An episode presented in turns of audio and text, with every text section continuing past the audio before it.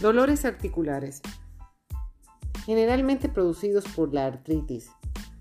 Trata el paciente con compresas calientes y analgésicos, no esteroides, tales como paracetamol, dos tabletas cada 8 horas, o diclofenal o Voltaren de 75 miligramos, equivalente a una tableta cada 6 horas.